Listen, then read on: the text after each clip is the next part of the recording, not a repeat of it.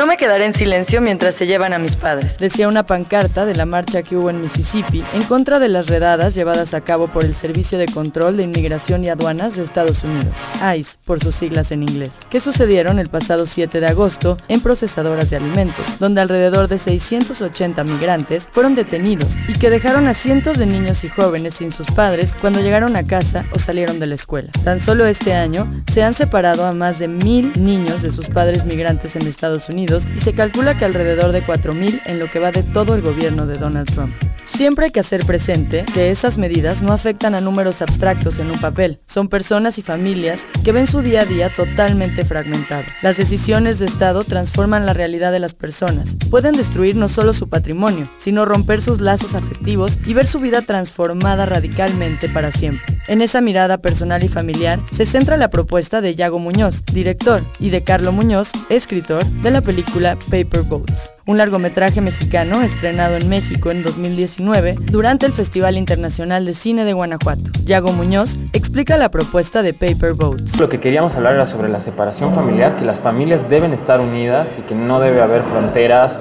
entre el amor y los lazos humanos. ¿no? Una vez que teníamos eso bien claro, fue un poco más sencillo entender que de eso se trataba la película y todo lo demás era un contexto y una atmósfera. Y que obviamente va a ser político porque todo es un acto político al final. La película es un retrato familiar de una madre inmigrante mexicana en Estados Unidos que al ver la posibilidad de que le pudiesen quitar a sus hijos, decide mandarlos con su abuelo que vive en Sonora, en la zona desértica.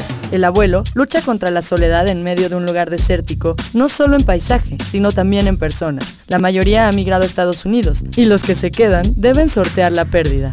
Fuimos encontrando estos pequeños micro eh, universos que tienen ellos, ¿no? O sea, obviamente Está el personaje de la madre que simboliza también eh, la gran mayoría de migrantes, la paranoia que se vive, la desinformación. Después los personajes de los niños tienen su pequeño universo sin la madre, ¿no? La, niña pasa a ser como la madre de los dos niños y la protectora y de en algún modo la proveedora, porque ella va y es la que habla con el abuelo y le dice, este, tenemos hambre, tenemos necesidades, etc. Los dos niños los tres niños, pero sobre todo los dos, pues, son la inocencia y, la esperanza también, ¿no? O sea, son, son estos dos personajes, la, pues, la virtud de la ignorancia también, ¿no? En algún punto, de, la inocencia en este caso. Y el abuelo es esta sociedad, es todo el reflejo del olvido, ¿no? O sea, la gente que se queda, la soledad, la, soledad, la gente que se... La migración es bien dura tanto para los que se van como para los que se quedan los que se quedan sufren muchísimo.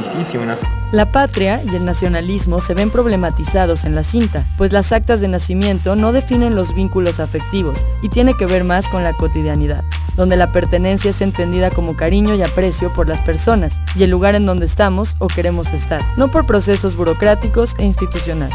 Yago y Carlo recuerdan cómo su familia construyó un futuro en México cuando su abuelo huyó de la Guerra Civil Española y llegó al país con el exilio español. Para ellos, la construcción de una identidad y pertenencia tiene que ver con los lazos afectivos que se van construyendo en los lugares en donde se vive. Carlos Muñoz nos cuenta.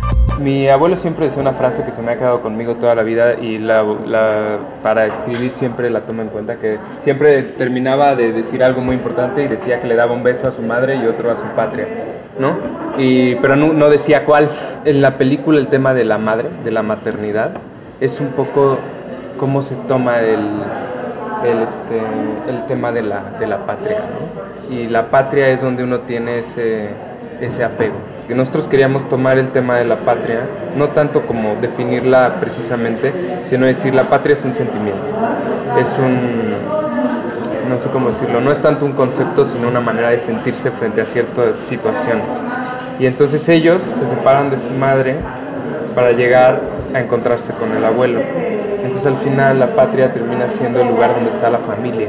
Trump y su gobierno han denominado criminales a todo inmigrante ilegal, mientras que el comisario interino de la Oficina de Aduanas y Protección Fronteriza de Estados Unidos, Mark Morgan, dijo a CNN sobre el video de una niña llorando pidiendo que liberaran a sus padres. Comprendo que la niña estuviera alterada, eso lo comprendo, pero el padre cometió un delito. La ley siempre va de la mano con la justicia, con la ética humana, Las manifestaciones de hijos de inmigrantes que salen a las calles de Mississippi se contraponen a la visión del Ejecutivo de Estados Unidos y formulan que sus padres, en tanto humanos, no merecen el encierro y además son un pilar fundamental de la economía y la sociedad estadounidense. Mientras Trump le llama patriotas a la policía migratoria, la película Paper Boats problematiza el patriotismo. Yago nos contó.